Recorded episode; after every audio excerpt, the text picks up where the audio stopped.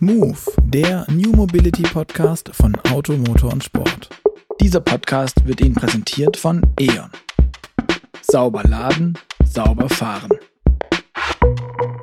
Hallo und herzlich willkommen zu Move, dem New Mobility Podcast von Auto, Motor und Sport. Mein Name ist Luca Leicht und mit mir hostet heute diesen Podcast, ich glaube, das ist das zweite Mal, mein geschätzter Kollege Gregor Hebermehl. Gregor, Ja. schön, dass du nach knapp zwei Jahren Abstinenz, glaube ich, müsste das jetzt fast sein, Glaube ich auch. Das war noch vor der Pandemie. Ja, wie, wieder mal hier dabei bist. ja ich freue mich. Ja. Wir sind heute hier ja an einem, man möchte fast schon sagen, ähm, wieder an einem sehr besonderen Ort. Das schließt sich vielleicht ein bisschen aus, wenn man wieder an einem besonderen Ort ist. Aber es ist tatsächlich einer, weil wir haben ähm, vor wenigen Minuten festen Boden unter den Füßen verloren und ähm, schweben in einem Zeppelin gerade den Alpen entgegen oder vielmehr durch die Alpen der äh, Silvretta entgegen. Und ähm, das machen wir, weil Automotor und Sport und Motorklassik, also unsere Klassikfreunde aus dem gleichen Verlag, ähm, die Silvretta Klassik gerade fahren. Und unter uns sind jede, jede Menge ähm, großartige Fahrzeuge vom, eines meiner Kindheitshighlights, ein Audi V8. Ich glaube, ich bin der einzige Mensch, der einen Audi V8 feiert, aber das ist egal. Ähm, ein XK40, dann sind da Porsche 365, das sind alte NSUs, das sind ganz viele coole Autos, die alle irgendwie was auch mit Motorsport zu tun haben. Und ähm, das allein wäre wahrscheinlich so ein, irgendwie ein Podcast wert. Aber wir sind hier bei Move, dem New Mobility Podcast, bei dem wir viel über Elektromobilität sprechen, vor allem auch irgendwie um E-Autos, neue Mobilität und um diese Brücke zu schlagen zu Rennsport, Klassikern ähm, und wie das alles so ist, haben wir uns was Besonderes ausgedacht. Wir haben nämlich jemanden hierher geholt, in den Zeppelin rein, der, der eine oder andere wird es vielleicht schon wissen, ZF Zeppelin, der von ZF ist. Und bei ZF macht dieser Kerl ähm, das Thema Rennsport, irgendwie damit auch dann Elektromobilität und die Tradition, quasi alles in Personalunion. Dieser Mensch heißt Sascha Ritscharnek und äh, ist Managing Director der ZF Race Engineering GmbH. Stimmt das, Sascha? Das stimmt, ja, das ist richtig. Genau, der bin ich. Hallo zusammen. Hallo. Hallo Sascha, schön, dass du da bist. Ähm, mit ihm wollen wir heute über alle möglichen Dinge sprechen, die die E-Mobilität und vor allem den Motorsport miteinander verbinden. Und ähm, vorneweg würde mich interessieren, Sascha, du bist Managing Director bei dieser Race GmbH, Race Engineering GmbH. Aber was hast du davor gemacht? Wer bist du? Kannst du dich selber ein bisschen beschreiben? Eine kleine, ein kleines Vorstellungsgespräch, also ein Stand-up-Pitch von dir. Vielleicht. Gerne, habe ich schon lange nicht mehr machen dürfen, aber mache ich gerne ein kleines Interview.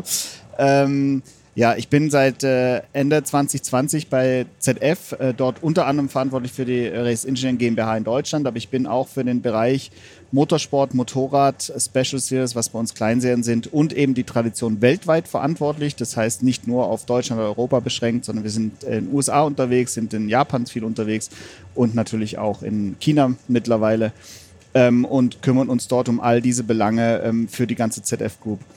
Ja, ich bin gekommen, weil äh, mein allererster Job nach dem Studium, was übrigens Sportmanagement war, was die meisten nicht erraten werden, ich bin kein Ingenieur, ähm, war in der Formel 1 und DTM bei Mercedes damals äh, unter Norbert Haug, äh, mit David Coulthard, mit Kimi Räikkönen zu der Zeit. Ähm, und Muss so um 2000 gewesen sein. ja, oder so. 2-3, So, ja, 2-3, 2-2. Ähm, und das ist die Loop quasi zu heute. Ähm, deswegen hat ZF mich geholt, weil ich zwar Motorsport-Hintergrund habe, aber dazwischen sehr, sehr viel Erfahrung sammeln durfte weltweit. Ich war zwölf Jahre lang in Asien unterwegs ähm, für Mercedes. Ich habe in Indien äh, ein Buswerk zusammen mit einem Partner aufgebaut für Mercedes. Ich habe in Thailand eine Firma gegründet im Bereich Sales und Wholesale für Daimler Trucks. Ähm, ich war in Tschechien unterwegs, in China unterwegs und zuletzt in Tokio bei Fuso. Dort war ich für Schwerlast-LKW und Busse unterwegs. Jetzt mag man sich fragen, was das alles mit Motorsport zu tun hat. Das wollte ich jetzt gerade nämlich fragen, weil das ist irgendwie macht das gerade keinen Sinn. Genau. Das macht dahingehend Sinn, dass wir mittlerweile mehr und mehr äh, verstanden haben, dass die Businessprozesse dahinter auch ein Erfolgsfaktor sind für den Motorsport. Nämlich kannst du heute Bauteilzahl 1 schnell, smart ähm, liefern. Das heißt, bist du in der Lage, mit äh, Lieferanten, mit Suppliern, mit Partnern zu arbeiten, um eben High-Performance-Technologie in der heutigen Zeit ähm, auf den Tisch zu bringen. Und dazu gehört eben nicht nur, dass du brillante Ingenieure hast, die wir natürlich bei ZF haben, sondern dass du auch die Businessprozesse dahinter abliefern ähm, kannst. Und diese Erfahrung durfte ich eben in den letzten Jahren bei Mercedes sammeln, weil ich immer in Bereichen unterwegs war, die eher Richtung Kleinserie, Kleinseriengeschäft unterwegs waren, Nischengeschäft unterwegs waren, wo genau diese Themen eine große Herausforderung darstellen. Und Okay. wie gesagt, als äh, Sportmanager und ehemaliger Formel-1-Mann natürlich schon der Link zum Motorsport. Okay, dann mal kurz mal einhaken, noch wegen früher dann Formel 1, ja. Äh, Was, was hast du da genau gemacht? Was macht man Manager bei der Formel 1 genau? Ich meine, da- damals war das mit dem Budgetdeckel ja noch anders, ne? da, hatte man vielleicht auch noch mehr Möglichkeiten und so. Das war eine hervorragende Zeit vor Compliance und vor Budgetdeckel. ähm, äh, viel mehr darf ich da auch nicht verraten, aber ich war äh, unter Norbert Haug in der Organisations- und Kommunikationsabteilung. Ähm, neben dem, äh, was ja an der Technik dann in UK ablief, hat Norbert Haug sich eben um, das, um die Belange der Marketing-Kommunikationsabteilung gekümmert aus Deutschland heraus. Und äh, da war ich ganz eng an ihm dran, äh, war teilweise seine rechte Hand, wenn es um organisatorische Dinge ging und war natürlich bei ihm Rennen vor Ort, konnte dort alle Jungs kennenlernen, ähm, damals viel DTM, Formel 1 gemacht. Äh, und jetzt sind es die gleichen Partner, die ich heute wiedersehen darf, vor allem natürlich in der DTM, äh, wo so Leute wie die Abt-Jungs mir wieder über den Weg laufen, die man von damals noch kennt. Ähm, du hast erzählt, du warst quasi jetzt lange dann in einem, für mich klingt es zumindest etwas geregelteren Umfeld. Also wenn, wenn du dann bei Fuso, bei den Truckies, ähm, mit MB Tech warst du, glaube ich, viel unterwegs Ja. dann in dem Zusammenhang auch. Ja. Ähm, dann klingt das alles nach jetzt nicht Industriebeamte mit, mit echtem 9 to 5. Ich glaube, da warst du in falschen Positionen, damit es das so richtig gibt. Aber die Wochenenden haben wahrscheinlich schon eher dir gehört. Oder zumindest zu teilen. Aber jetzt bist du in diesem Motorsportumfeld und ich meine, wenn, wenn eins klar ist, das wissen wir auch von unseren Motorsportkollegen, die bei uns in der Redaktion sitzen, wenn die eins nicht haben, dann ist es Wochenende. Genau, deswegen habe ich Sport studiert, weil wenn du das studierst, unterschreibst du quasi, du arbeitest, wenn andere Freizeit haben. Ähm, von dem her war das Okay. nichts Neues für meine Familie und meine Frau. Ähm, nein, natürlich ist es eine spezielle Herausforderung, dass du viel am Wochenende unterwegs bist. Das muss man ausgleichen, unter der Woche mal sich ein paar Tage Auszeit gönnen. Ähm, sonst geht es natürlich nicht. Wir haben natürlich auch Saison, ähm, das heißt im Winter wird es ein bisschen ruhiger. Ähm, bei uns mittlerweile nicht mehr. Die Formel E fährt, äh, fährt dann, wenn andere nicht fahren. Das wollte ich gerade sagen. Also ist eine echte ja genau das Herausforderung. Gegenteil. Genau, das ist eine echte Herausforderung mittlerweile. Ähm, aber nichtsdestotrotz, ähm, auch damals in den anderen Jobs, auch in, im Ausland, war es schon so, dass ich relativ viel gearbeitet habe, dass ich flexibel sein musste. Ähm, ich stehe dafür, dass ich jemand bin, der in einem Großkonzern die, die Nischen abdeckt und auch so arbeitet und handelt. Deswegen habe ich jetzt auch eine eigene GmbH, die ich führen darf, mit einem eigenen Betriebsrat sogar. Wir sind ein eigener Betrieb, gibt es in der ZF ansonsten gar nicht. Ja. Okay. Und dadurch sind wir sehr, sehr agil und flexibel, was eben extrem wichtig ist, um die Technologie, die die ZF als Ganzes zur Verfügung stellt, eben in den Motorsport zu bringen, in ein Traditionsgebiet zu bringen, ins Motorrad zu bringen, was einfach über die Volumensegmente ähm, keiner machen will, weil die großen Divisionen sagen, das sind viel zu wenig Stückzahlen, damit wir uns damit beschäftigen.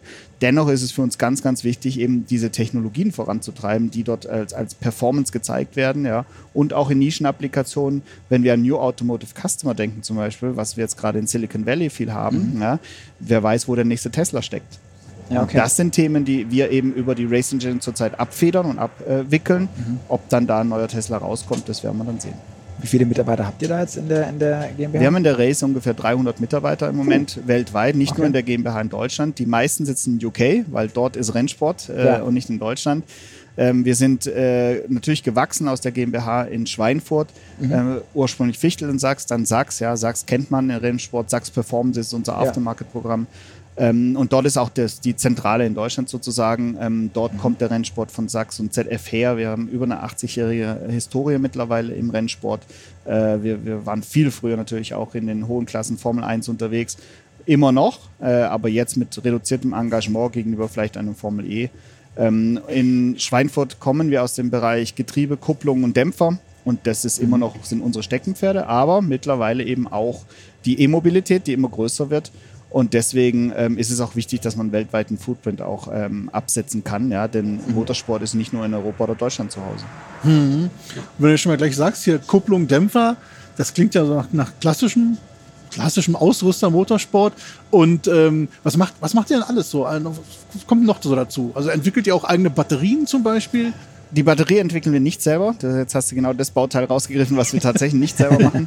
Ähm, ansonsten machen wir alles, was das Chassis betrifft. Also du kannst bei ZF mittlerweile alles bekommen, was Chassis betrifft. Was wir nicht machen, ist Body. Wir machen kein HMI, aber alles, was im Bereich Chassis läuft oder mit Chassis in Verbindung steht, Lenkung zum Beispiel, ähm, gehören zur ZF dazu. Wir haben ja die Firma THW integriert, wir haben Wapco jetzt neu integriert mhm. und damit haben wir ein sehr, sehr breites Portfolio. Und im Rennsport, was wir machen, wir greifen auf dieses Portfolio zurück, wo, wo immer es Sinn macht natürlich. Und da gibt es immer zwei Sachen, die Sinn machen. Das eine ist, du hast was aus dem Serienbaukasten, was wir rennsportnah mhm. quasi applizieren können. Das ist die eine äh, Schiene, die wir fahren. Das andere ist, dass wir quasi mit der Vorentwicklung arbeiten und sagen, wir bringen was Neues, was dann erst in Serie geht. Genau so ist ja in der Formel E der E-Antrieb entstanden von ZF. Wir hätten hätten ohne die Formel E den 800 Volt Antrieb vermutlich nie in Serie gebracht mit der Technologie.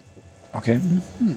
Ähm, was mich interessieren würde beim Thema Motorsport, du sagst, du kommst aus dem klassischen Motorsport, da ist ja, Motorsport gilt gemeinhin als irgendwie emotionsgetriebenes Thema, die Elektromobilität im weitesten Sinne. Ich persönlich finde es auch irgendwie emotional, aber sie ist doch sehr sachlich an vielen Stellen und oder zumindest sehr sachlich geprägt, weil es irgendwie sehr Daten, sehr technisch. Wir hatten ja im Vorgespräch auch schon ein bisschen darüber gesprochen. Man hat nicht dieses immer Vollgas geben, sondern man muss viel mehr nachdenken darüber, viel, an vielen Stellen mehr haushalten und mehr Buch führen am Ende einfach, was es dann doch zum Controlling-Thema und nicht zur reinen Freude und, und Juchzerei werden lässt. Wie findest du, was macht die Emotionalität für dich im, im, im Motorsport aus oder in, vor allem ja, im gesamten Motorsport? Naja, wie du schon sagst, da gibt es natürlich äh, große Unterschiede mittlerweile zwischen dem sogenannten klassischen Motorsport, wie wir ihn alle kennen, wo du äh, den Sound hast, äh, den Geruch hast, ja, de, wo du einfach spürst und fühlst mit, wenn du an der Rennstrecke stehst, mhm. während du beim, beim E-Motorsport sicher andere Parameter hast. Jetzt müssen wir natürlich auch bedenken, äh, die Welt dreht sich auch außenrum gerade weiter, es ist nicht nur der Motorsport, ja, wir reden sehr viel über CO2-Bilanzen, über Sustainability, Nachhaltigkeitsthemen. Äh, wir reden über grüne Umwelt. Und das sind Themen, die der elektrische Motorsport mit abdeckt. Ja? Mhm. Und dadurch hast du auch ein ganz anderes Klientel, was du ansprichst. Du hast ganz andere Leute, die an so ein Rennen gehen, ja, die ganz anders rangehen. Wir haben sehr, sehr viele Leute, die branchenfremd zum Beispiel sind, ja, die aus ganz anderen Branchen kommen, sich aber eben mit diesen Zukunftsthemen ähm, auseinandersetzen und dann eben sagen, ey, das interessiert mich, welches Konzept die Formel E verfolgt und ach ja, dann mache ich gleichzeitig noch ein mhm. Team auf. Ja? Das heißt, es ist weniger, dass wir da aus dem klassischen Motorsport eins zu eins einfach uns weiterentwickeln und transferieren und die Fans mitnehmen, sondern das ist eine neue Fanbase, das sind auch neue Investoren, die du an der Stelle ansprichst und denen müssen wir gerecht werden. Deswegen sind wir der Überzeugung, dass es langfristig ähm, zwei große Stränge Motorsport geben wird. Den Echt, einen okay. ist eher der, der kundenorientierte klassische Motorsport, der sicherlich mit den heutigen Technologien weiterfahren wird, ja, vielleicht synthetische Kraftstoffe ähm, und dann eben der neuere, modernere, nach vorne gerichtete Zukunftstechnologien treibende Motorsport, der auf der E-Schiene fahren wird. Mhm. Treibst du selber auch Motorsport oder bist du nur der, der andere fahren lässt? Wenn ich jetzt sage, das mache ich im Alltag, dann äh, wird es gefährlich. naja, dann hast du entweder Nein. zu wenig zu tun und zu viel Alltagszeit genau. oder du, du, nutzt deinen Alltag, um auf. Nein, ich bin, äh, ich bin leidenschaftlicher Quadfahrer. Okay. Ähm, betreibt es äh, aber nicht jetzt professionell, sondern äh, privat, aber schon äh, exzessiv teilweise. Vor allem als ich in Indien gelebt habe, die fünf Jahre, da war ich äh, sehr, sehr viel unterwegs auf dem mhm. Quad äh, und habe auch keinen Hügel ausgelassen. Ähm, mittlerweile lässt einfach die Zeit nicht mehr zu, ja, wie du vorhin schon gesagt hast. Ich arbeite, wenn andere Freizeit haben und das leider 365 Tage mittlerweile im Jahr bis im Abzug ein bisschen Urlaub. Das heißt, ähm, die Zeit erlaubt es im Moment äh, leider nicht, dass ich da intensiv selber was mache. Aber äh, ich habe Riesenfreude dran, ähm, bei all diesen Events vor Ort dabei zu sein, ja, mit unseren Kunden dort neue spannende Projekte anzugehen und dadurch habe ich natürlich schon einen direkten Draht, ja, sitze öfter mal in einem Rennauto mhm. drin, darf mitfahren, darf selber fahren und mittlerweile auch Motorrad, was ein sehr, sehr spannendes Feld für uns ist und ich bin auch leidenschaftlicher Motorradfahrer. Okay. Gibt es Elektroquads? Es gibt Elektroquads, selbstverständlich, ja, natürlich gibt es schon. Es gibt auch Elektromotorräder schon. Ob die jetzt spannend ja, sind und ob die jetzt eine Herausforderung darstellen, ich sei dahingestellt. Aber muss, gibt es ja. Ich, muss gestehen, ich bin im Quad-Sektor komplett unbefleckt. Ich habe überhaupt. Ich habe auch nur das eine Quad mal gesehen, was Tesla als Tesla Quad vorgestellt hat, ja. was aber wo eine Yamaha wohl drunter war. Ja. Nö, also die großen Hersteller, äh, ein, einer sitzt in den USA, der andere in Japan, ja. äh, haben mittlerweile Elektroquads natürlich. Ich bin nur einmal von einem runtergefallen, das war dann, glaube ich, das mit ohne Differential ist irgendwie schwierig, wenn es vier Räder hat für mich. Also ja, ungefährlich ist so ein Quad nicht. Ne? Nee, also ich finde ich find Motorradfahren irgendwie nachvollziehbarer für mich persönlich, aber gut. Ja, das ist immer eine Frage. Also ähm, es gibt ja Vor- und Nachteile bei all diesen Themen. Absolut, ja, jeder hat absolut. da seine eigene, eigene Präferenz. Bei mir muss es, äh, es muss ein Antrieb drin sein und es muss irgendwie was zum Lenken haben. Alles andere ist mir eigentlich egal. Deswegen, ich, ich habe Schwerlast-LKW gefahren, ich habe einen Busführerschein, äh, ich fahre Motorrad, ich fahre Quad, äh, Auto. Boot würde noch fehlen, aber ähm, Oder es fehlt noch Boot und Pony. Genau, äh, Pony äh, hat kein Lenkrad für mich, das kriege ich noch nicht hin. Nee, aber weil du sagst ja, die Kunden, der Kundenmotorsport ist dann so ein, eher so klassisch und dann gibt's halt jetzt den neuen zukunftsgerichteten Elektromotorsport. Ist das, das, wird das dann auch zunehmend ein Thema für Kunden, für, für Privatkunden oder ist das noch so ein bisschen, Na, da gehen wir schon davon aus, dass es auch Kunden wird, aber im Moment fokussieren wir uns schon drauf, dass der Kundenmotorsport im Combustion-Bereich massiv wächst, ja, weil natürlich viele an der alten Leidenschaft, sagen wir es mal, äh, festhalten wollen, ja. Und das ist ein großes Segment, das ist ein großer Markt auch für uns, ja. Wir haben äh, mittlerweile im GT-Bereich natürlich ähm, sehr, sehr viele Kundenteams, die da unterwegs sind, ja. Schau dir die DTM mittlerweile an, ja, die, die, die sich alle auf diese Segmente fokussieren. Ähm, und das ist wichtig, ja, damit halten wir die, die Fanbase, damit halten wir den Motorsport äh, am Leben für diejenigen, die ihn eben in der klassischen Version kennen. Und das ist, wird sicherlich noch eine, eine Weile andauern. Allerdings muss man auch dazu sagen, da wird natürlich technologisch nicht mehr viel passieren. Ja. Wir entwickeln im Moment zumindest keine Bauteile weiter, die rein in einen Combustion Engine reinkommen. Ja. Das heißt, wir fokussieren uns bei der Neuentwicklung auf Bauteile, die in den äh, E-Antrieb rein können oder Hybridantriebe rein können. Gut, einen Dämpfer, den kannst du in beide Fahrzeuge reinmachen, das spielt keine Rolle. Ähm, aber de- dennoch ist das Thema Kundenmotorsport für uns ganz wichtig, weil dort ist auch der Link zum Aftermarkt, dort ist der Link zum Endkunden, zur Serie, zum Verständnis, ja. Ähm, und wir sind dennoch, dass die OEs langfristig auf E gehen werden. Das ist natürlich jetzt eine spannende Frage. Wenn man die letzte Genau. Entscheidung der OEs sieht, sieht es nicht so aus. Warum? Weil natürlich die Marketingmaschinerie, vor allem in der Formel 1 gerade, äh, sehr, sehr gut läuft. Und am Ja. Ende schauen wir alle aufs Geld in diesen Zeiten. Ähm, und deswegen muss man verstehen, dass neben der Technologie der zweite große Treiber natürlich äh, das Thema Marketing ist und damit Budget. Und da ist im Moment die Formel 1 nach wie vor das äh, Nonplusultra, an dem wir uns orientieren müssen. Und da muss man fairerweise sagen, da ist die Formel E noch nicht angekommen. Okay. Weil du jetzt gerade von der Formel E sprichst, von den, von den Komponenten, die ihr fertigt äh, für generell den Motorsport. Ähm, ich habe es richtig verstanden, für den, für den klassischen Combustion Engine Motorsport ist es das, was es immer gibt, da entwickelt ihr nichts weiter. Was macht ihr genau für die, für die elektrischen Motorsportserien? Also was, was für Bauteile neben der Batterie, die ihr nicht macht, was macht ihr da alles? Also jetzt ganz konkret, in der Formel E im Moment ähm, liefern wir äh, den kompletten Antrieb an Mahindra, was im Moment unser äh, Partner ist. Äh, kompletter Antrieb bedeutet ähm, das Getriebe, den Inverter und wie gesagt das Gesamtsystem sozusagen. Also die E-Maschine ähm, auch Die. E-Maschine natürlich auch. Und das Gesamtsystem auch im Sinne von, von Software, ja, was ganz wichtig Mhm. ist, weil am Ende reden wir beim E-Antrieb darüber, ähm, wie das Energiemanagement stattfindet. Und ähm, das passiert eben über die Software. Und an der Stelle sind wir, sind wir nicht nur auf Einzelkomponenten, die wir liefern, das ist wichtig, denn wir haben zum Beispiel im, im klassischen Motorsport immer wieder das Thema, wir liefern einen Dämpfer an ein Rennsportteam und das war's. Ja? Die machen Genau. die Einstellung selber, die nehmen die Integration selber vor. Das eben machen wir im Moment nicht, äh, sondern in der E-Mobility ähm, liefern wir das System, aber mit der Integrationsleistung dahinter, die über die Software geht. Und das ist für uns einer der USP-Faktoren bzw. der Erfolgsfaktoren, ähm, die wir gesehen haben. Wir haben das auch bitter äh, erlernen dürfen. Wir haben ja vorher mit der Venturi zusammengearbeitet. Genau. Dort waren wir eher als Lieferant gesehen und das hat uns am Ende eben auch Effizienz gekostet, Performance gekostet, weil wir eben nicht so äh, nah an der, an der Partnerschaft dran waren und so nah am Team dran waren, dass wir dort über Iterationsschleifen in der Entwicklung, über Synergien eben Effizienz heben konnten. Jetzt sind wir auf Augenhöhe mit Mahindra. Wir, unsere Teams sind komplett ineinander verwoben. Ich habe Leute in Banbury bei Mahindra vor Ort sitzen. Wir sind äh, im Rennteam mit Renningenieuren vor Ort bei jedem Rennen. Und dadurch schaffen wir es eben am Ende die Systemleistung ja, auf, auf eine Performance-Level zu heben, wo du eben aus den drei Komponenten, ja, aus dem E- E-Motor, äh, aus dem Inverter und eben aus dem Gesamtsystem dann heraus plus Getriebe eben das Beste rausholen kannst.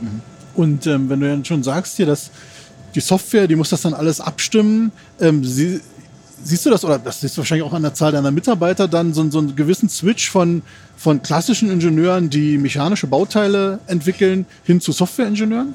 Jein, also es wird natürlich Komponenten geben, wo der Switch stattfinden muss. Eine Kupplung wird es in Zukunft keine mehr geben in solchen Fahrzeugen. Ja, da äh, natürlich ist es so. Die Kupplung wird, wird sterben. Ja. Äh, das, ist, das Ende ist vordefiniert, keine Frage, so wie andere Systeme auch.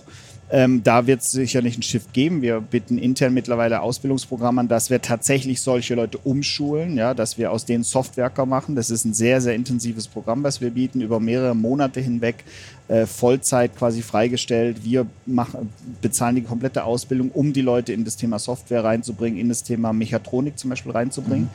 Ähm, ja, da gibt es einen Shift.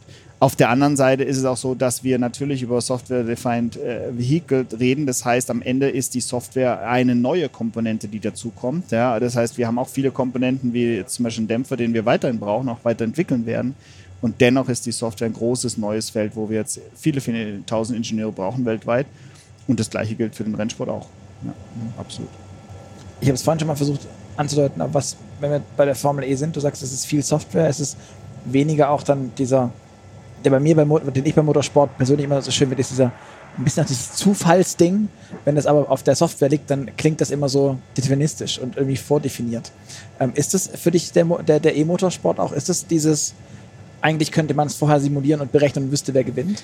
Ähm, eigentlich ja, in der Theorie ja, in der Praxis natürlich nein. Ähm, du kannst nicht, niemals ein, eine reale Rennstrecke, eine Wetterlage ein, äh, simulieren, 100 Prozent. Das heißt, es bleibt immer diese Grauzone oder Unsicherheit und das genau macht ja Rennsport aus. Ja, genau in diesem Bereich bewegen wir uns.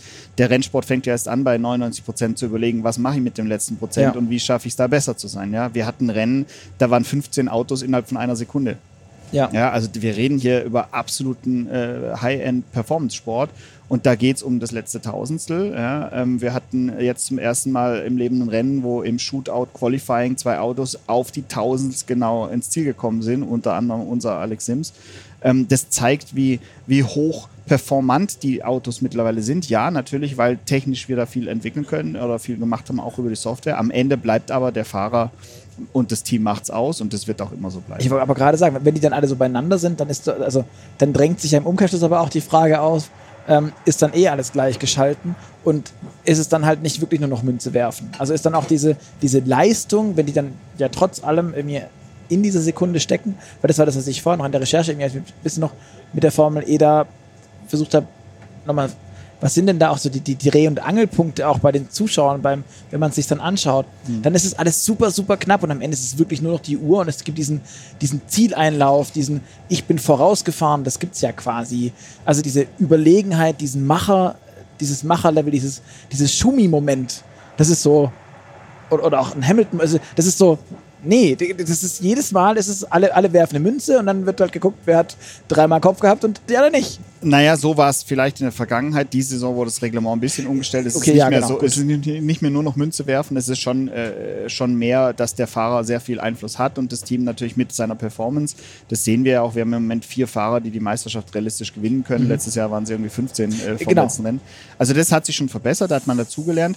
Natürlich ist es ein sehr technisches Rennen, das stimmt. Deswegen äh, macht die Technik viel aus und sitzt sicherlich eine sehr, sehr hohe Basis, auf der dann ähm, der, das eigentliche Rennen überhaupt erst stattfindet. Ähm, auf der anderen Seite ist es auch so, dass äh, durch, diese, durch diese technische Anforderung, zum Beispiel das Rekuperieren während des Fahrens, ja, hast du schon einen sehr, sehr großen Einfluss auch von einem einzelnen Fahrer. Die Frage mhm. ist im Moment so ein bisschen, wie transferieren wir genau das zu dem Zuschauer, dass du das erkennen kannst. Ja? Mhm. Weil im Moment eben ist es so, äh, diesen Schumi-Moment oder den Hamilton Verstappen, da ist es halt, wer es vorne gewinnt, Ende der Diskussion. Ja? Da ist die Formel E eben technischer.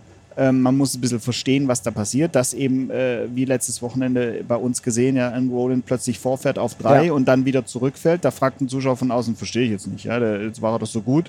Äh, klar, ich konnte dir das die ganze Zeit schon erzählen, weil ich wusste, dass ihm irgendwann die Batterie äh, einen Strich durch Rechnung macht. Ja? Also sprich, das musst du halt verstehen. Und das ist natürlich nicht eins zu eins am Fernsehbildschirm zu sehen, ohne Hilfsmittel wie zum Beispiel Informationen der Ladezustände. Genau, es ist halt kein beiläufiges Motorsport gucken möglich, Nein. sondern es ist ein sehr, also, ist, ich, also deswegen auch nicht falsch verstehen, ich finde das mega spannend, weil ich aber auch diese technische Basis extrem cool finde und extrem spannend, aber dieses Beiläufige und dieses, was es leicht konsumierbar macht, fällt dann dadurch halt ein Stück weit unter Tisch. Oder? Ja, Kaffee, Kuchen nebenher wird, äh, wird halt ein bisschen schwieriger. Genau. genau also dieses Auf der anderen Seite, wie gesagt, nochmal, wir sprechen an das Klientel an. Wir sprechen mhm. Leute an, die heute auch sich ein Elektroauto kaufen, ja, die sicherlich auch schon technischer unterwegs sind als ein Normalfahrer, der einfach reinsetzt, Schlüssel umdreht und irgendwann zur Tankstelle muss. Du musst heute im E-Auto ein bisschen mehr Verständnis haben, was passiert da, ja, weil irgendwann äh, Ladezustände rekuperieren, damit du verstehst, wie das Auto funktioniert. Werbung. Sind Sie inspiriert von den neuesten Fahrzeuginnovationen? Mit E.ON profitieren Sie jetzt auch von E-Mobilitätslösungen. Mit dem E.ON Ökostromtarif, Home and Drive und Ihrer ganz eigenen Wallbox laden Sie Ihr E-Auto bequem zu Hause. Denn sauber fahren funktioniert nur, wenn wir auch sauber laden so leisten sie schon heute einen aktiven Beitrag zum Klimaschutz. Alle Infos zu den E-Mobilitätslösungen von E.ON finden Sie in den Show Notes oder unter eon.de/slash eMobility. Das Wir bewegt mehr. Ist die Formel E dann nerdiger als die Formel 1? Na, das würde ich jetzt so, so, so krass nicht formulieren. Wie gesagt, wir haben, wir haben dort sehr, sehr viele andere äh, Klientele angesprochen. Wir mhm. haben sehr junge ähm, Zielgruppen mittlerweile in der Formel E. Wir haben, äh, wir haben technisch Begeisterte und nochmal, wir sind am Anfang der, des mhm. Elektrosports. Jetzt lass uns nochmal fünf, sechs, sieben Jahre schauen, dann wird das sicherlich nochmal eine ganz andere Fanbase haben. Und wir reden jetzt auch über Autos mit Leistungen mittlerweile. Äh, jetzt warten wir mal ab, was im GT-Sport da passieren wird. Ja, wenn du irgendwann mal 1000 PS Systemleistung hast, äh, dann wird das natürlich extrem spannend auf einer elektrischen Basis. Ja, ja. Die, das sind Raketen, ja, wenn die, wenn die Gas geben. Ähm, und dann äh, haben wir auch wieder andere Momente, die wir natürlich auch über Reglement umsetzen müssen in, in spannende Rennen. Und das ist sicherlich was, da kann die Formel E noch nachlegen. Sie haben jetzt mit dem neuen Reglement, mit dem neuen Qualifying Mode viel getan dieses Jahr, muss man wirklich sagen. Es war ein großer Schritt.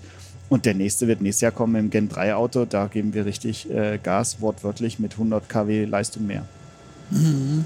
Und äh, wenn du schon sagst, so die nächsten fünf, sechs Jahre oder vielleicht noch sagen wir mal sieben, acht, ähm, kannst du dir zumindest vorstellen, dass es dann auch mal möglich sein wird, so ein, so ein 24-Stunden-Rennen mit elektrischen Autos zu fahren, wo man nicht die halbe Zeit an einer Ladesäule verbringt? Naja, gut, ja. wir werden über Schnellladesysteme eh kommen. Äh, mhm. Wir werden auch in der Formel E laden nächstes Jahr. Das wird kommen. Mhm. Ähm, sprich, ja, das kann ich mir sehr gut vorstellen. Ja, ich meine, wenn du dir die Standzeiten heute anschaust mit Fahrerwechsel, da kannst du schon was reinpumpen. Ja, man kann sicherlich irgendwann über Batteriewechselsysteme nachdenken. Also da gibt es verschiedene äh, Möglichkeiten, die wir diskutieren und wo man in die Richtung denkt.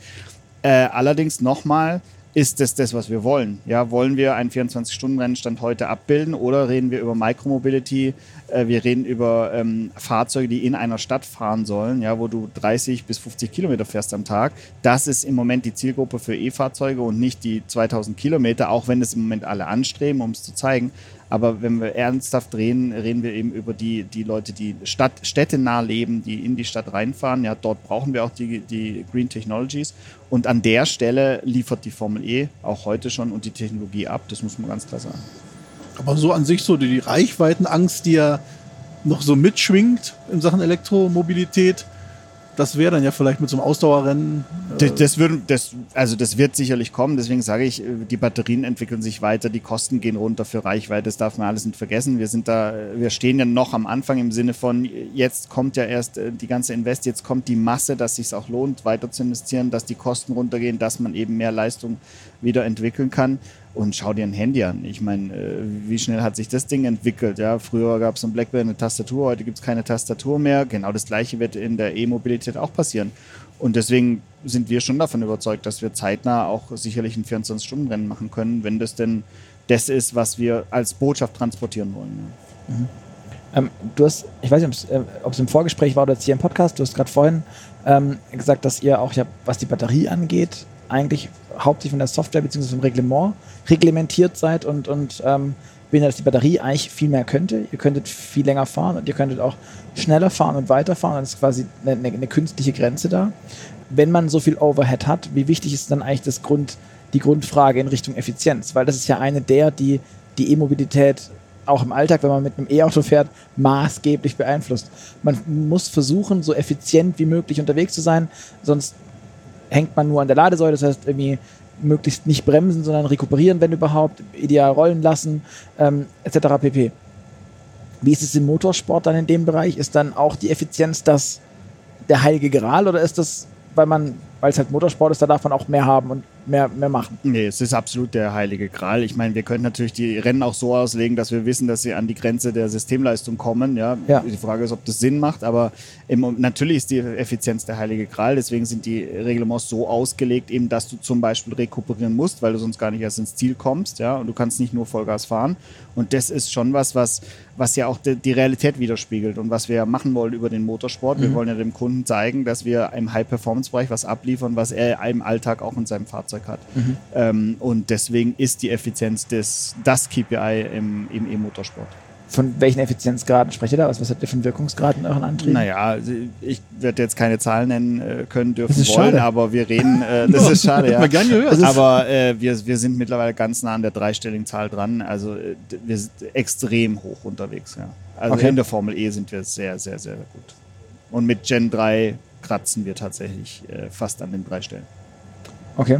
Weil was, also Hin- Hintergrund ein bisschen auch der, war, vor einer Weile wurde ja der, der Mercedes EQXX äh, veröffentlicht, hat seine Rekordfahrt gemacht. Ähm, ich hätte im Nachhinein gedacht, die haben sich krass verrechnet, wenn das Auto über 100 Kilometer weiterkommt, als es soll. Die hätten ja irgendwie 10% aus dem, von dem Akku rausschneiden können, dann wäre er noch leichter gewesen. Ja. Und so, ähm, da gab es dann so Überschlagsrechnungen, wenn man da mit den Ingenieuren gesprochen hat, so, die kamen so bei 98% raus, was die Effizienz angeht. Ja, genau. Ähm, liegt ihr dann auch in dem Bereich, aber eigentlich im Motorsport müsst ihr noch drüber liegen, oder? Ja, in dem Bereich liegen wir, wie gesagt, äh, eventuell ein bisschen drüber. Glaubst du aber, dass, dass das für eine Serie, ähm, also für eine Serienproduktion darstellbar ist in Kurzfrist? Ja, also die, da ist halt wieder die 80-20-Regel. Ja, wie viel investierst du äh, in die Technologie und wie viel kann der Kunde sich auch leisten und bezahlen und was brauchst du am Ende? Also ich war damals dabei, als der erste E-Kanter von Fuso gelauncht wurde, der erste elektrische Truck in der Welt. Ähm, und da war es am Ende so, dass wir halt festgestellt haben, der war auf 80 Kilometer ausgelegt, aber die Kunden brauchten nur 30. Ja, das kannst du aber, äh, da müsst du jetzt jeden Kunden halt befragen. Das haben wir natürlich schon gemacht, aber das, das, das zeigt halt auch viel Verhalten. Das gleiche ist sicher bei der, bei der EQS-Fahrt am Ende. Ähm, wie ist die Außentemperatur? Ja, ähm, Ja. Wie, wie viel Verkehr hast du und so weiter. Das spielt ja alles eine Rolle am Ende ähm, und noch mehr eine Rolle als im Combustion, weil im Combustion gehst du irgendwann an eine Tankstelle, Rüssel rein, fertig. Ja. Ja, ähm, und vor dem Hintergrund ähm, ist, es, ist, es, ist es schon so, dass es eben wichtig ist, ähm, dass, wir, dass wir über die Effizienzen ähm, sprechen und schauen, was ist der richtige Grad dessen, was Sinn macht. Natürlich als Ingenieur wollen wir immer das Beste rausholen, ähm, nur irgendwann muss man halt auch die, das, was die Serie noch bereit ist zu zahlen und wo die Sinnhaftigkeit liegt, Mhm. als Maßstab ansetzen. Aber technologisch bin ich mir sicher, dass wir dort, ähm, dass wir dort in die höchsten Bereiche gerade vorbringen können. Ja. Ja, spannend, weil ich finde halt, also vom Gefühl her kann man halt auch keine großen Schritte machen. Wenn man irgendwie um die 98 Prozent liegt, dann gibt es halt nur noch zwei Zähler irgendwie auf der Uhr und dann kann man natürlich irgendwie dann ein Komma vorschalten und dann geht man da rein, aber am, am Ergebnis passiert dann da ja auch relativ Naja, gut, du musst mehr. es von beiden Komponenten sehen. Jetzt reden wir jetzt viel die ganze Zeit über, über die Effizienz und, und das BMS vielleicht oder die Software, aber du hast ja auch eine Hardware, die sich entwickelt. Ja? Mhm. Das heißt, wenn du, wenn du so einen hohen äh, Effizienzgrad halten willst und gleichzeitig kriegst du eine neue Batterie mit doppelter Leistung oder einen Wärter mit doppelter Leistung, dann reden wir schon über einen extrem hohen Entwicklungsschritt. Ja, weil du natürlich Mhm. Okay. plötzlich Systemleistung verdoppelst oder wie jetzt bei in der Formel E von Gen 2 auf Gen 3 mit 100 kW mehr Leistung, ja, und dann den Effizienzgrad zu halten, das ist schon eine echte Steigerung. Okay, verstehe. Und ähm, wenn du jetzt sagst hier schon, der Serienkunde möchte es dann vielleicht auch, vielleicht jetzt in abgemilderter Form oder vielleicht auch genauso, wie es entwickelt wurde. Und 800 Volt System ist ein Beispiel. Ähm, hast du noch weitere Beispiele, die du nennen kannst, die schon jetzt aus dem elektrischen Motorsport in die Serie kommen konnten oder kommen werden, falls du es verraten darfst? Naja, gut, im, im Moment sind wir auf den, auf den Gesamtpowertrain fokussiert mit eben den drei Komponenten, also den, dem Motor, dem Inverter ähm, und dem Getriebe. Das sind unsere drei Systemkomponenten, die wir bei ZF auslegen und auf die wir äh, großen Wert legen. Ähm, was ich verraten kann, ist, dass wir natürlich zeitnah äh, in den GT-Bereich rein wollen. Ja, dort mit eben viel modulareren Systemen, die preisgünstiger sind, ja, die natürlich nicht wie in der Formel 1 oder Formel E speziell entwickelt wurden, sondern aus der Serie kommen müssen. Da sind wir kurz davor ähm, und da ist jetzt auch die große Frage für uns, welche der Serien äh, sind denn interessiert ähm, an, an so einer Ja. Zusammenarbeit, ja, denn nach wie vor suchen wir immer noch die Serie für den GT-Sport, die elektrifiziert werden will und kann und darf und sollen muss. Okay. Und jetzt, wenn du jetzt so guckst, so die, klar, die Effizienz, das ist jetzt so eine, so eine Sache, das ist ja auch so ein bisschen gerade Zeitgeist, ja. Motorsport war ja bei weitem nicht immer nur Effizienz, da musste man auch mutig sein und wollte vorne sein und sollte einfach nur Spaß haben. Ähm, vielleicht kommt das ja mal wieder, vielleicht auch nicht. Ähm, was ist so die, was ist jetzt so in deiner Entwicklungsarbeit oder in deiner Managementarbeit so meinst du die größte Herausforderung? Ist vielleicht auch sogar nur irgendwelche Management-Geschichten in Sachen Kosten oder Marketing oder Naja, gut, wir haben generell das Motorsport, haben wir ja vorhin schon gesagt, immer zwei Komponenten. Das eine ist die Technologie, die wir zeigen wollen, die wir performant darstellen wollen, die wir vorantreiben wollen, neue Technologien bringen, Dinge ausprobieren, ja, mal in Freitagstraining mal was reinbringen, was noch keiner gesehen hat. Das ist die eine Seite. Das andere ist ja nach wie vor, es ist ja das Aushängeschild der Firma. Wir machen viel Marketing, wir, wir stellen uns da nach außen, wir lassen den Kunden unsere Produkte so nah wie möglich spüren und, und erleben. Ähm, das ist die andere äh, Komponente im Motorsport und die ist natürlich gerade äh, sehr, sehr äh, herausfordernd. Ja? Ähm, vor allem eben zwischen dem Spagat, dass, dass immer die Masse immer noch im, im klassischen Motorsport unterwegs ist, wir aber eigentlich die neue Technologie zeigen wollen. Dort haben wir die Massen noch nicht. Dort ja, mhm. sind wir in den Marketingkonzepten noch nicht so reif, wie wir es gerne hätten. Und dadurch habe ich natürlich schon viele Diskussionen auch, wo stecken wir das Geld rein, wo engagieren wir uns im Marketing, was kommt dabei rum. Ähm, und das sind so die Alltagsthemen im, im Motorsportmanagement, die wir jeden Tag äh, vor der Nase haben. Mhm. Ähm, mal auf die Komponenten, die ihr jetzt beispielsweise in der Formel E habt, ähm, den Antrieb, was ist das für ein Motor, den ihr da ein, einbaut? Ich vermute mal, ist permanent erregter. Ähm, ja, aber es ist ein, äh, genau. Also wir kaufen den mit einem Partner, haben wir den entwickelt und wir beziehen den von dem Partner, aber unter unserer mhm. Führung, mhm. unserer Spezifikation. Ähm, genau. Von welcher Leistung sprechen wir da? von dem Motor. 250 ja. Kilowatt ähm, diese Saison und 350 Kilowatt. Nächste. Okay. Und ähm, bei dem Inverter, da haben wir jetzt auch schon mal das eine oder andere Wort drüber fallen lassen. Ähm, da setzt ihr vermutlich auf Siliziumkarbid-Technik. Äh, genau, ja. Kannst du das vielleicht nochmal, weil der eine oder andere wird es nicht wissen und ich krieg's auch nicht ganz zusammen, deswegen höre ich es mir immer sehr, sehr gerne an, ähm, wo der Unterschied ist zwischen dieses, dieser offensichtlich bahnbrechenden Siliziumkarbid-Technik, die ja irgendwie 50 Prozent effizienter sein will oder zumindest weniger Energie verbrauchen könnte, kann dann in, in, in der Realität, ja, weil also, da irgendwas anderes passiert als ja, bei genau, normalen er holt bis zu 7% mehr Reichweite raus, ähm, jetzt mal alles Durchschnittswerte gesprochen, ja, und, und äh, 50% Effizienz.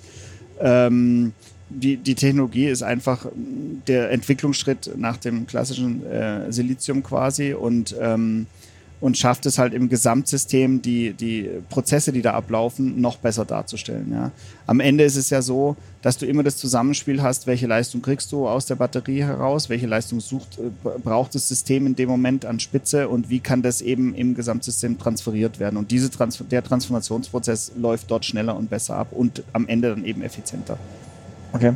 Das heißt, die, die, die Schaltungen, also dieses, dieses On-Off, was dann diese, diese Transistoren beispielsweise machen, genau. ähm, in, in, den Halbleitern, die funktionieren schneller und mit weniger, also die werden weniger heiß. Schneller bzw. effizienter am Ende wieder, genau. Ja. Okay, okay. Und ähm, wir haben es auch schon mehrfach gesagt, das Thema BMS, also Batteriemanagementsystem, ähm, gilt ja auch als eines der, das eigentlich Geheimnis, das ist die Magie, die in der E-Mobilität steckt, ein bisschen. Genau. Ähm, kannst du vielleicht kurz erklären, an welchen Eckpfeilern man da arbeiten kann, was sich vielleicht auch gegenseitig bedingt und wo die Schwierigkeiten stecken. Also was, was muss man gegeneinander abwägen ähm, und wo kippt es dann halt vielleicht auch? Na gut, in der E-Mobilität ist es natürlich so, dass die, die äh, Umweltfaktoren eine große Rolle spielen. Also zum Beispiel Außentemperatur. Jeder, der ein E-Auto schon mal gefahren ist, weiß, mhm. im Winter ist die Batterie ratzfatz leer. Ja? Im Sommer hält sie einfach noch länger. Ähm, das heißt, das sind Faktoren, die wir mit aufnehmen müssen in das Energiemanagementsystem. Ähm, ich kann es vielleicht plakativer an einem Bus erklären. An einem Bus zum Beispiel ist der größte Abnehmer die Klimaanlage. Mhm. Äh, und die Klimaanlage, normalerweise kaufst du extern zu. Da ist ein Steuergerät drin, die regelt es und das kommt von einem Lieferanten. Du als Hersteller nimmst die, baust die ein, fertig. Wenn du keinen Zugriff auf deren Steuerung hast, kannst du nichts steuern, was eben dein gesamtes Energiemanagement betrifft, was aber die Klimaanlage ausführt. das heißt, du weißt nicht, regelt die gerade hoch, regelt die runter. Du kannst ihr zum Beispiel nicht sagen, ja, du müsst jetzt eigentlich hochfahren, aber meine Leistung geht gerade runter, bitte fahr auch ein bisschen runter, wenn du eben dieses Steuergerät nicht mhm. aktiv ansteuern kannst. Und das ist zum Beispiel eine Komponente, die so eine große Auswirkung hat, äh, jetzt speziell aus dem Busbereich, ja. Und das gleiche haben wir eben bei uns auch im Motorsport, in einem sehr PKW, im PKW ist auch eine Klimaanlage drin. Ja, du weißt selber, wenn du äh, früher bei 60 PS Autos Klimaanlage aus Berg hoch plötzlich äh, ging noch mal was. Ja? ja? Und genau den Effekt erzielst du quasi an der Stelle. Ja, und das zu regeln, das zu verstehen, welche Impulse kommen ähm, an, de, an das Energiemanagement in welchen Momenten, ja, und wie gegenregelst du, ja, wie viel Leistung gibst du frei? Das ist am Ende das, was das BMS macht und kann. Ja.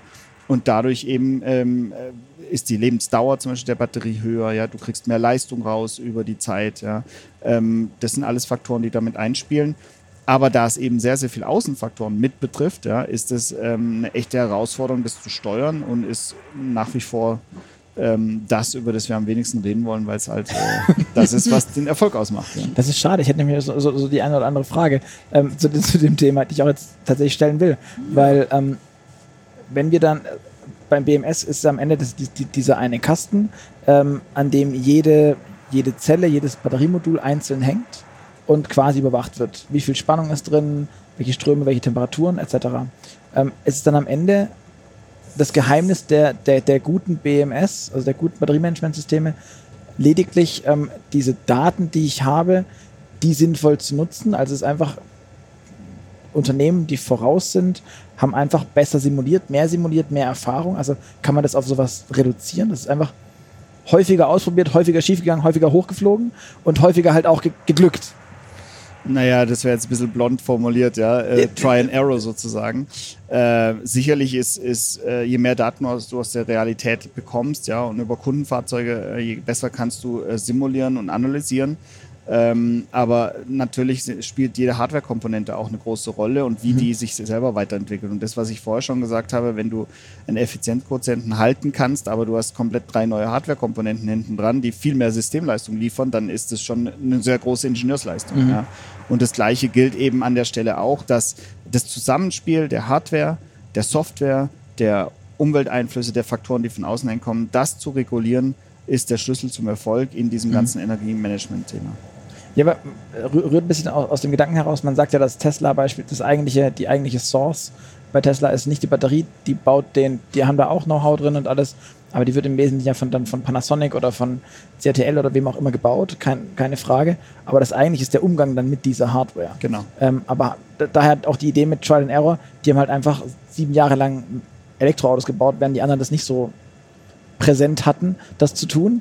Und und sammeln sehr, sehr viel Daten. Also äh, Tesla ist in dem Thema Daten äh, weit vorne im Moment. Ja, sie haben einfach eine, eine, große Datenbasis zur Verfügung und das hilft eben. Ja, je mehr du eben weißt aus der Realität, wie, wie wirklich das Fahrverhalten der Kunden ist, wie tatsächlich die Umwelteinflüsse am Ende auf das äh, System wirken, umso besser kannst du deine Software programmieren und darauf reagieren. Und das ist eben was, ähm, ganz ehrlich, wir sehen das auch im Rennsport. Ja, wir sind mit allen Fahrzeugen natürlich im Simulator, aber äh, wir hatten Fälle in Monaco, da war ein Curb ein bisschen höher, als wir geplant hatten. Da fängt unser System an, eine Oszillation auszulösen. Dadurch äh, sagt die Software, wir haben Overpower.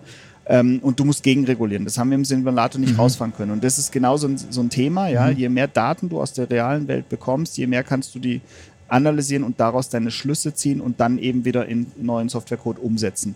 Und da ist, ist Tesla sehr, sehr gut drin. Ja, sicherlich äh, holen alle anderen mittlerweile auf.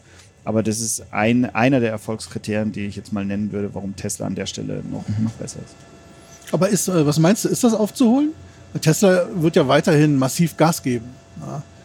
Ja, sicherlich. Ähm, natürlich, im Moment sind sie vorne, aber ich glaube schon, dass äh, gerade auch die deutschen OEMs ja auch nicht äh, schlafen ja, und ähm, wieder an alte Zeiten anknüpfen wollen. Ähm, ob man es aufholen kann, muss man jetzt sehen. Wir arbeiten alle äh, mit, mit Nachdruck dran. Äh, und, aber eins ist klar, das Thema Software ist das Thema der Zukunft in der Automobilindustrie. Es wird äh, alles über die Software definiert werden in Zukunft. Und deswegen äh, arbeiten jeder, der in der ganzen Supply Chain mit dranhängt, arbeitet an diesem Thema und hilft mit, dort das Beste für den Kunden rauszuholen. Mhm. Und ähm, gibt es ein Hardware-Thema, was sich irgendwie aus der alten Welt, also so ein Problemat, was war eigentlich so, so in der alten, du hast jetzt eine Tradition, hast Formel 1 gemacht, und du kennst also, du kennst die ganze Welt des Motorsports, ne? das ist schon sehr komplex. Gibt es da ein Thema, was von Anfang an problematisch war und sich bis heute in die Elektromotorsportwelt durchgezogen hat? Wo man also, sagt, ja, das ist über alle ähm, technischen Entwicklungen und Antriebsarten hinweg. Das, genau, das ist immer ein Problem, was das ist immer scheiße. Kühlung oder Bremsen oder. Naja, äh, immer, immer, immer, immer, immer schlechter, so will ich es jetzt nicht nennen, aber natürlich gibt es immer die gleichen Themen, die Herausforderungen darstellen. Ja, also du hast immer einen Reifen, der einen großen Einfluss hat im Motorsport, ja, und du Formel E switcht jetzt auf einen neuen Reifenlieferanten um. Das ist erstmal wieder äh, New Game. Ja. Das stelle ich mir sehr katastrophal vor. Ja, genau. so, so kann man es auch betiteln. ähm, also Reifen ist immer ein Thema. Äh, dann natürlich das Thema Kühlung ist immer ein Thema, ja. Ähm, dann ist ja auch die Frage, das sehen wir in Extreme E zum Beispiel, ja, die ja genau das darstellen wollen, dass man sieht, welche ähm, welche Umwelteinflüsse oder welche Konditionen, die vorherrschen, eben wie das Auto beeinflussen. Ähm, dort, dort siehst du Hitze, dort siehst du äh, Eis, Kälte, Regen, Schnee.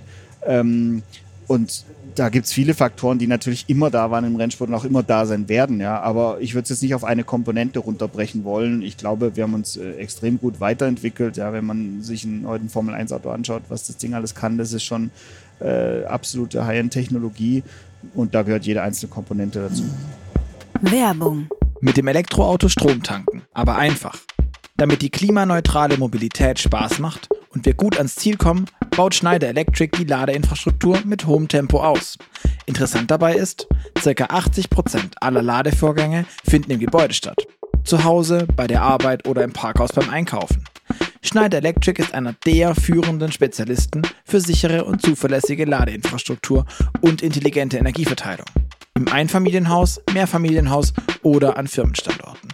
Auf www.se.com findest du alle Infos, um dein Gebäude nachhaltig auszustatten. Für mehr Flexibilität mit dem Elektroauto. Smarte Ladeinfrastruktur von Schneider Electric. ZF baut ja auch solche, solche Sachen wie, wie E-Achsen, also oder Antriebe letztendlich ja. für, für den, für den Serien-Pkw-Bereich. Ähm, beim Motorsport gibt es ja immer dieses, dieses Credo, der Motorsport ist dafür da. Du hast vorhin auch schon gesagt, um ähm, die Ergebnisse aus der, aus, den, aus der Rennserie in die Serie zu übertragen. Ja. Sehen wir in den aktuell verfügbaren, von ZF verfügbaren ähm, Antrieben Dinge, die aus eurer Feder, aus der, aus der Racing GmbH kommen? Wie gesagt, also die 800 Volt Silizium Carbon äh, Technologie, Technologie hätten wir vermutlich in Serie nicht gebracht, hätte es die Formel 1 äh, Formel okay. nicht gegeben, ja, die weil am Ende haben wir uns dazu entschlossen, als wir die äh, Ergebnisse in der Vorentwicklung gesehen haben und gesagt, okay, darauf setzen wir. Und du brauchst immer so einen Treiber natürlich auch in frühen Phasen, äh, um in der Technologie wirklich durchzuboxen. Es gibt immer äh, Pro und Kontras, äh, wie immer, und, und, Kritiker natürlich. Das ist das eine. Ähm, das andere ist, äh, wir machen ja nicht nur Motorsport im, im Pkw, ja, wir sind im Truckbereich unterwegs. Äh, mhm. Dort zum Beispiel kommen E-Achsen äh, zum Einsatz. Ähm, wir sind an einem, an einem, Team dran, das die Dakar fahren will mit unseren Komponenten, elektrisch ausgestattet. Oh, cool. Ja, okay. Etappen. Ähm, von dem her, ja, wir nutzen alle Komponenten der ZF, die dazu beitragen, eben den Motorsport attraktiver zu machen und erfolgreicher zu machen. Und ähm, im E-Bereich geht es auch über das ganze Portfolio. Was glaubst du, was könnte das, das, das, der nächste Überwurf sein, der aus dem Motorsport in die Serie geht? Also ist es, ich meine, wir haben jetzt schon sowas wie zum Kabit, setzt Tesla ja beispielsweise schon ein, ähm, ist jetzt angekündigt auch bei anderen Herstellern. Was glaubst du, was kommt als nächste Technikkiste, äh, die man aus dem Motorsport hat, die, die rüberwandert in die Serie und dann breiten verfügbar ist? Mhm. Ja, also es ist schwierig zu sagen. Natürlich ist das E-Thema noch, noch nicht ausgelutscht. Ja, da sind wir noch mittendrin und, und da ist noch viel Entwicklungsarbeit zu tun. Ähm, das auf alle Serien erstmal auszutragen, in alle Bereiche hinein, das ist das eine.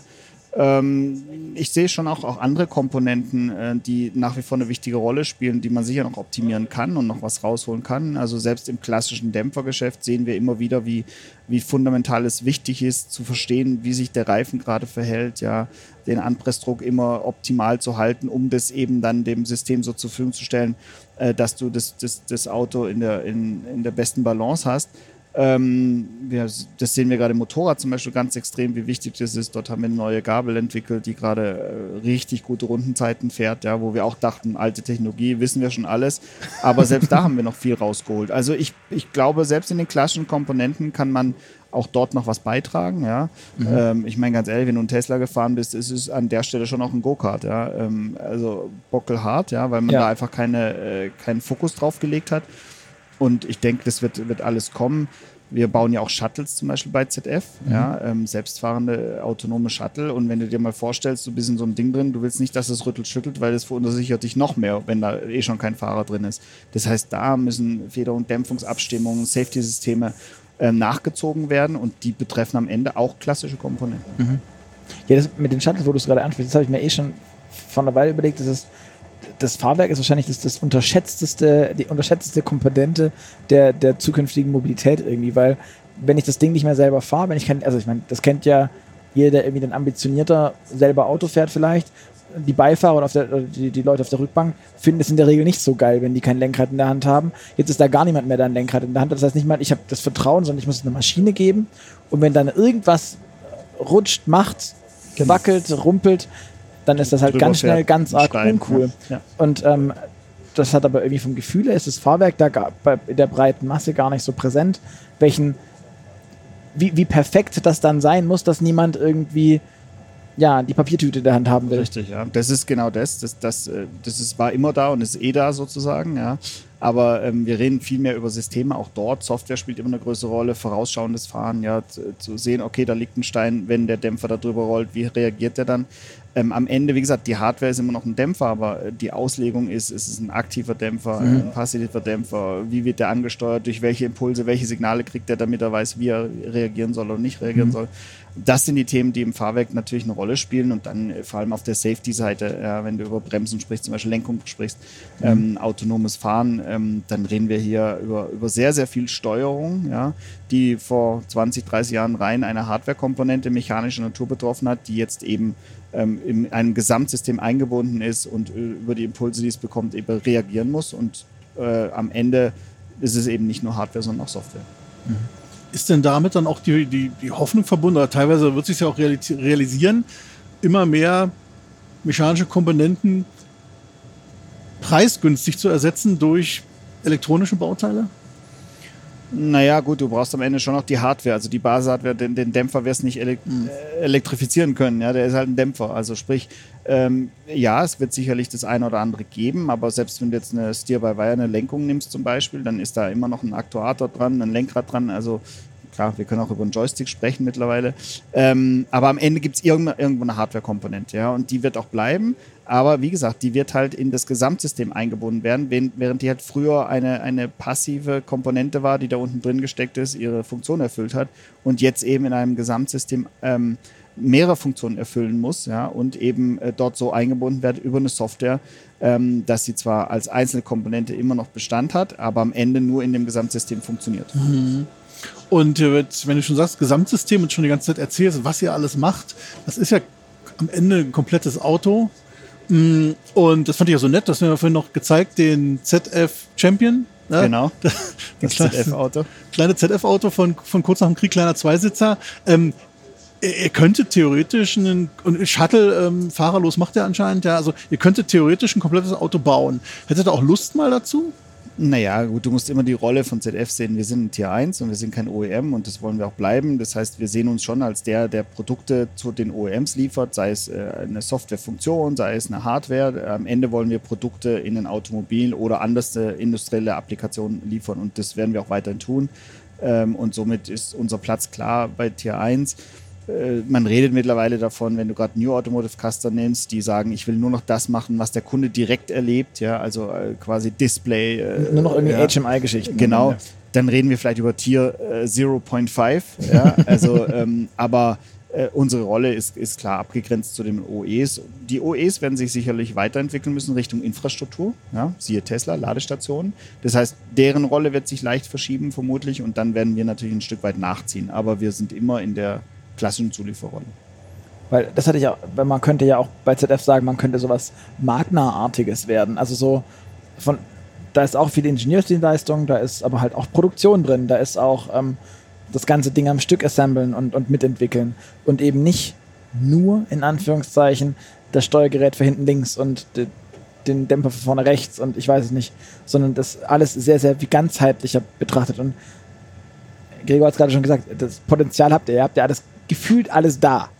Gut, da müssen wir unseren Vorstand fragen und die Strategieabteilung, was ZF da äh, im großen und Ganzen macht. Äh, da möchte ich jetzt äh, Nicht, nicht vorgreifen. nicht was- vorgreifen, was- was Herr beziehungsweise äh, auch nicht über meinen vorhat. Verantwortungsbereich hinaus äh, reden. Ähm, ich kann dir sagen, im Motorsport werden wir kein Auto bauen. Das ist nicht unsere Ambition. Ja. Wir, wir bleiben bei dem, was wir können. Und das ist, sind Produkte und Komponenten liefern, wozu auch Mhm. Software gehört. Wir sehen Software auch als Produkt in Zukunft. Ähm, wo du sagst, mit, mit Produkte liefern, wa- was würdest du noch, welchem Sport, welchem Motorsport würdest du gerne ähm, noch was Elektrifiziertes liefern? Du hast vorhin gesagt, du würdest gerne in die GT-Serien rein. Ähm, warum sind die für dich so wichtig? Naja, weil ich, äh, weil GT halt noch kundennah ist, ja, weil du Mhm. dort äh, über, über GT4 vor allem natürlich an, an, an seriennahen Autos dran bist, Mhm. ja, ähm, und das ist das, was der Kunde erleben kann, auch die Rennen, die Leute dürfen ins Fahrerlager etc. Also das ist schon wichtig, dass wir da noch mehr Kundennähe schaffen. Und äh, das, das, wird auch in, in, Kürze kommen. Ja, ich meine, wir arbeiten alle mit Hochdruck dran. Ähm, von dem her ist das sicherlich was, wo wir, wo wir rein wollen. Ähm, wie gesagt, und wir schauen im Moment über die anderen Bereiche, Motorrad äh, ganz massiv, ähm, da sind wir dran. Und das Thema äh, Truck natürlich, was jetzt durch WAPCO bei uns an, an mhm. äh, äh, Wichtigkeit gewonnen hat. Äh, aber da sind wir gut unterwegs. Da gibt es schon Applikationen von uns, die elektrifiziert sind. Und wie gesagt, wir haben dort Kontakt mit Rennstellen, mit denen wir seit Jahren zusammenarbeiten, wo wir über so Sachen wie eine Etappe in der Dakar zum Beispiel mal elektrisch mhm. fahren nachdenken.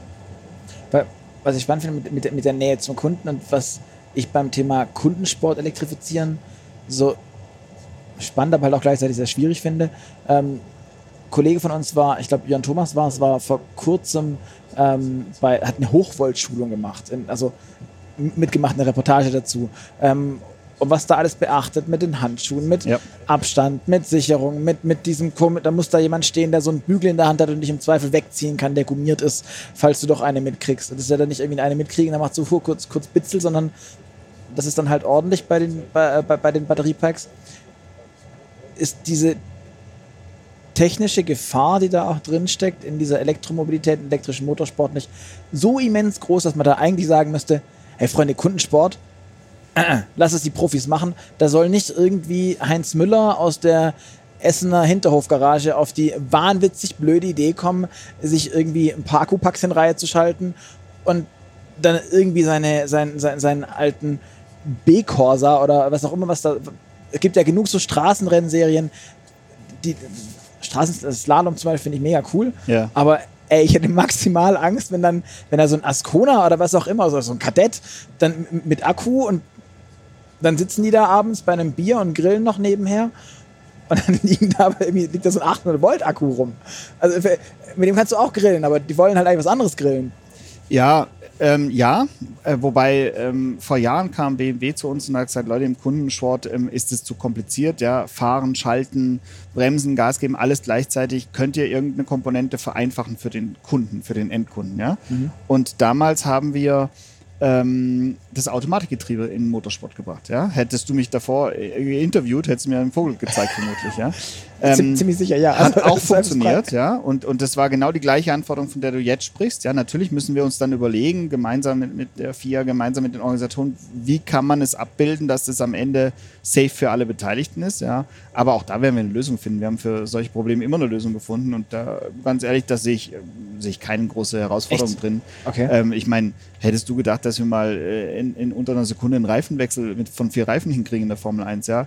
Ähm, das wäre auch undenkbar gewesen noch vor 20, 30 Jahren. Überhaupt nicht, aber, aber weder Reifen noch ein Automatikgetriebe grillt jemanden aus Versehen. Ja, aber wenn, wenn du so einen Reifen an den Kopf kriegst, äh, weil, ja, okay, zu schnell okay. gewechselt, Punkt, wegfliegt. Äh, Punkt also für dich. Punkt für kann dich. auch passieren. Von dem her, also natürlich sind es Herausforderungen, äh, das bestreite ich gar nicht, aber den stellen wir uns und die gehören dazu, mhm. weil die sind auch in der Serie da. Ja, mhm. ich meine, äh, du siehst hinten drauf, du siehst mittlerweile auf dem Nummernschild ein E dazu überall, ja, damit äh, Feuerwehr, Unfall, Polizei weiß, ja. hey, Vorsicht, aufpassen. Ähm, ja, das sind die Themen, aber denen müssen wir uns stellen. Das sind genau die Anforderungen, denen wir im Alltag in der Serie begegnen und damit auch im Rennsport. Das ist das, was ich meine. Das ist auch Transfer Rennsport-Serie. Mhm. Ja. Okay. Ähm, ich glaube, wir kommen schon langsam dem Ende entgegen, aber eine, eine letzte Frage habe ich noch. Ähm, unsere Leser, gerade auch online, die, die fahren unendlich krass auf, auf Restomods ab. Also auf diese Autos, die außen irgendwie alt aussehen, aber innen mega, mega neu sind, moderne Motoren häufig auch elektrifiziert. Ja. Ähm, wie ist denn deine persönliche Meinung dazu eigentlich? Ähm, du hast die Tradition bei dir zusammen, ja. du machst den E-Motorsport. Ja. Eigentlich bist doch du die Restomod-Abteilung von ZDF. Genau, ruft mich an, wenn ihr einen E-Antrieb in eurem Oldtimer braucht. ähm, Bitte nicht. Genau. Ja, das ist natürlich, de, de, also ist eine schwierige Frage. Äh, da unten fährt übrigens gerade unser BMW. Oh, ähm, schön. Das ist eine sehr schwierige Frage. Ähm, die, die, die richtig oder falsch zu beantworten, geht, glaube ich, gar nicht. Das ist eine, eine Spirit-Frage, ja, und da hat jeder eine andere Meinung dazu. Der eine sagt, Oldtimer ist Oldtimer, der muss originalgetreu auch mit Original teilen. Ja, ist nochmal eine separate Abteilung, die wir natürlich auch bauen. Ähm, dann hast du die, die sagen, Replika ist auch in Ordnung. Und dann hast du die, die genau sagen, äh, innen hochmodern und eh und außen Hauptsache sieht so aus. Ähm, wir werden uns auf alles fokussieren. Ja, wir sind in der Lage, alles zu bedienen und, und wollen das auch tun. Wir gehen da jedem die gleiche Chance. Wir haben da jetzt aus dem Haus heraus keine Meinung und sagen, das ist gut, das ist schlecht, weil alles am Ende für uns Kunden sind, die wichtig sind und ihre Berechtigung haben. Wir können technisch alles beliefern. Ja, wir können sowohl einen E-Antrieb in einen Oldtimer reinbauen, eben als auch ähm, die, die Altteile revisieren. Also von dem her sind wir da jedem gegenüber offen. Also ich persönlich. Äh, ich wollte sagen, und du als Sascha? ich persönlich äh, finde natürlich das Auto schon in, im Originalzustand am, am, am sexiesten. Und äh, ich meine, wir, sind, wir fliegen gerade über die Silvretta und sehen gerade unseren 328i da unten fahren, ja, äh, der im Originalzustand erhalten wird von uns, von meinem Team. Und ähm, das ist am Ende schon was, was zumindest die, die noch äh, vor E geboren sind, ja, was wir alle im Blut haben, glaube ich, und was mhm. da einfach ähm, wichtig ist, ja, dass wir das Auto, so wie es mal konstruiert wurde vom Ingenieur, so wie es auf die Straße gekommen ist, erhalten und am Leben halten, weil da stand, stand ja eine Idee dahinter, was der Ingenieur sich ausgedacht hat, warum er das so konstruiert. Ja. Okay. Andere würden sagen, er hatte ja auch technische Grenzen und, und hatte irgendwas nicht. Ja das gut, das ist halt immer, ich finde ja, meine, wenn ich sage, so, so ein Restomod ja bei Autos, wo von denen ein paar tausend hergestellt wurden, das ist überhaupt kein Problem, wenn du da mhm. in 100 Stück eine Elektro, aber wenn es nur noch drei gibt, ja, Kann man die ruhig original lassen. ich, ich, ich, bin da auch sehr, sehr zwiegespalten. Ich, schlagen, bei mir schlagen absolut zwei Herzen. Aber ich finde auf der einen Seite auch die technische Umsetzung mega spannend und, und extrem geil, das, das zu machen, sich das anzunehmen, dann da, dass da immer noch eine, eine gewisse Gewichtsbalance erhalten bleibt und das nicht, das ist ja auch mega anspruchsvoll, das dann gut zu machen. Da nur irgendwie Akkuschraubermotoren an die Achsen zu kleben und sagen, guck mal, es ist elektrisch, jo, kann man mal, ist halt Käse. Aber das gut zu machen, ist, finde ich, mega anspruchsvoll. Und auf der anderen Seite halt ist es halt dann auch gleichzeitig so, so ein bisschen Gotteslästerung und, und, und dem, dem Künstler sein, sein, sein Kunstwerk kaputt machen, wenn man das halt entkernt und neu füllt. Ja. Aber deswegen, also jedem das seine und von dem her äh, sind wir dir offen gegenüber. Was fährst du denn für Autos oder äh, was für ein Auto? Fangen wir so rum an. Ich, ich gehe davon aus, es sind mehrere. Ja, steile, ja, steile These. Nicht so ganz. Ich bin, ja, steile These. Nicht, nicht, nicht so ganz, weil ich viel im Flugzeug unterwegs bin mittlerweile und natürlich ein Geschäftsauto habe. Ähm, aber ich werde jetzt keine Marken nennen, sonst sind die anderen beleidigt. Von dem her. Ähm, das ist aber tatsächlich klassische Tradition bei unserem Podcast, dass die Leute schon sagen, was sie fahren. Aber wenn du es nicht möchtest, dann musst du. Nicht. Also ich kann dir sagen, dass ich ein ATV fahre von, äh, von der Polaris in USA, mhm. ähm, was mein, mein ein alles ist. Äh, und äh, ich damit eben in allen Gefilden dieser Welt unterwegs bin. Fährst du auch elektrisch? Jetzt mit deinem Dienstwagen beispielsweise oder auch mit deinem privaten Fahrzeug? Teil elektrisch. Okay, mit, mit, mit, mit eurem. Ich würde gerne voll elektrisch fahren, aber da sind wir wieder beim Thema Reichweite. Das lässt mein Job noch nicht zu. Dazu muss ich zu viel unterwegs sein, zu schnell, äh, Termine zu eng getaktet. Aber sobald es die Reichweite hergibt, werde ich sicherlich elektrisch fahren. Ja. Okay. Alles klar, Sascha. Ähm, ganz zum Schluss eines jeden Podcasts haben wir noch unser wunderbares A-B-Spiel. Das heißt, ähm, du kriegst zwei Möglichkeiten und du musst dich für das Für oder das Wider entscheiden. Und wenn es eine kleine Anekdote oder auch einen Hintergrund gibt, warum das so ist, äh, lasst uns das gerne wissen. Bist du mehr der Typ Streamingdienst oder CD und Schallplatte? Oh, Streamingdienst. Ferrari oder Tesla? Ferrari. Apple oder Google? Apple. Ähm, Loft in der Stadt oder altes Bauernhaus auf dem Land? Oh, beides. ich habe viel in, ich habe in Weltmetropolen gelebt, ich habe in Tokio gelebt, in Bangkok gelebt, äh, als Millionenmetropolen äh, haben wir sehr genossen, auch als Familie, Kids haben es sehr genossen. Äh, ich komme aber aus dem tiefsten Schwarzwald und tatsächlich äh, in meinem Ort gab es mehr Kühe als Einwohner. Von dem her genieße ich auch das Bauernhaus. Äh, also ich kann beides, da kann ich wirklich keine Entscheidung treffen genieße beides. Ich genieße generell alles, wie es kommt. Deswegen habe ich an vielen Orten gewohnt, wo ich auch nie sagen würde, einer war besser oder schlechter als der. Mhm. Ähm, Auto oder Fahrrad? Ja, doch noch Auto. Im Auto dann vorne sitzen als Motorsportmann? Nur. Äh, also Nur? Fahrersitz, alles andere geht gar nicht. Okay. Ähm, schließt daraus, dass du dich zumindest für einen guten Fahrer hältst. Was sagen deine Mitmenschen? Bist du ein guter Fahrer? kommt drauf an, kommt drauf an, in welcher Situation. Ich glaube schon, ja. Äh, manchmal wird es ein bisschen zu heiß, aber dann äh, muss man halt vom Gas runtergehen, ja. Also ich, äh, ich hatte schon das Vergnügen, mit, Heid, mit Nick Heidfeld äh, hintereinander her äh, aus Monaco heimzufahren und da musste ich dann vom Gas, weil da konnte ich nicht mehr mithalten. Mit, mit Nick Heidfeld hatten wir auch mal einen, einen äh, Podcast zum, zum Batista. Das war eigentlich auch ganz spannend. Also falls ihr das reinhören wollt, ich weiß nicht auswendig, welche Folge es war, aber ähm, findet ihr sicherlich ähm, auf, auf der Seite von Move. In Sachen Datenschutz und AGBs, bist du mehr der Typ Aluhut oder Accept All? Die ehrliche Antwort ich, und die, die sein genau, sollte. Ich, ich glaube, die darf ich gar nicht beantworten, sonst komme ich in Teufels Küche. Äh, nein, also äh, das ist eine schwierige Geschichte bei uns im Moment. Ich meine, es gibt äh, ganz klar, wir, wir machen alles nur, was legal und compliant ist. Keine Frage. Ja. Wir gehen da über keine Grenzen drüber.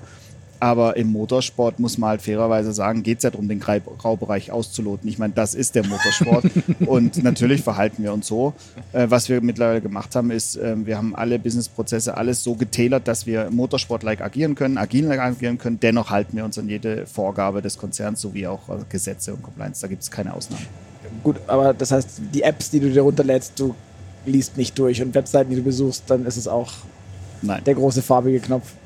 Ähm, wir haben schon gehört, du fährst Motorrad. Wenn du aber deine Freizeit jetzt hast, die ja sehr selten ist, die wir erfahren haben, ähm, bist du mehr der Typ ruhig und entspannt, also so Fliegen, Fischen, im, im Fluss stehen und oder dann Adrenalin und Motorrad fahren? Nur Adrenalin. Ich, Immer Adrenalin. Also ich habe letztes Mal meiner Frau mal gesagt, naja, wenn ich dann irgendwann mal mich zur Ruhe setze, dann können wir ja diesen, jenes machen. Hat sie gesagt, es wird keinen Tag geben, an dem du nicht mit einem neuen Projekt oder irgendwas um die Ecke kommst.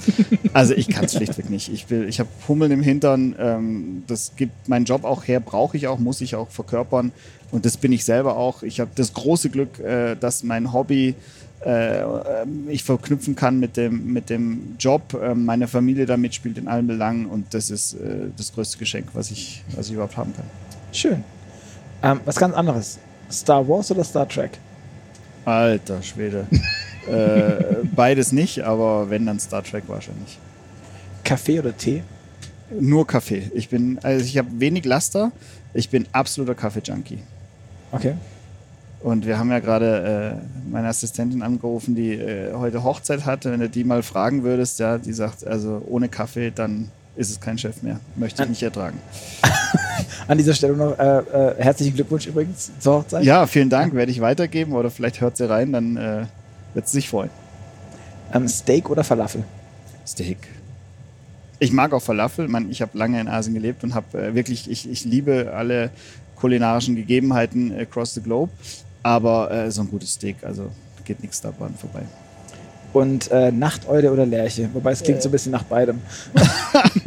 ja, ich kann beides tatsächlich, weil ich leidenschaftlicher Skifahrer auch bin und kann sehr früh aufstehen, um die Piste äh, in Rohnatur zu genießen.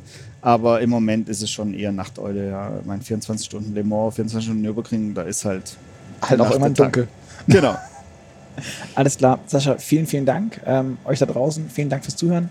Ihr hört wieder von uns in zwei Wochen am Freitag und bis dahin freuen wir uns auf euer Feedback. Deswegen schreibt uns gerne eine E-Mail an podcast.move-magazin.de oder bewertet uns auch äh, bei Podcast, bei iTunes beispielsweise oder äh, bei Spotify und den ganzen anderen Plattformen. Wenn ähm, es euch gefallen hat, dann abonniert den Podcast natürlich auch gerne. Und falls ihr noch andere Formate von uns hören wollt, wie zum Beispiel das wunderbare Gebrauchtwagenformat, wie ich finde, Kiesplatzkönige mit den Kollegen Renz und Dralle, die ähm, immer irgendeine wunderbare Offerte für alle, für alle Gegebenheiten haben. Ich glaube, eine der letzten Folgen war zum Beispiel auch zum Thema Klappscheinwerfer, fand ich persönlich großartig. Ich liebe Klappscheinwerfer-Autos, auch wenn es wahnsinnig nutzlos ist.